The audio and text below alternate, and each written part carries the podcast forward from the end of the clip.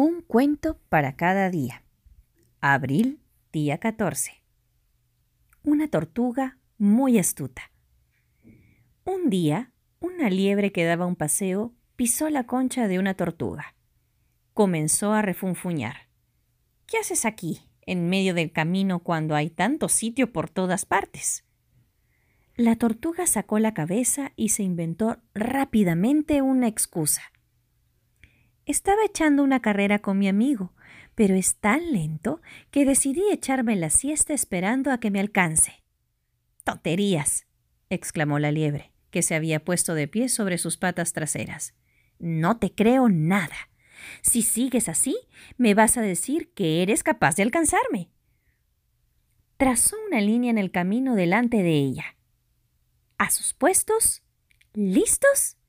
¡Ya! gritó y se fue corriendo.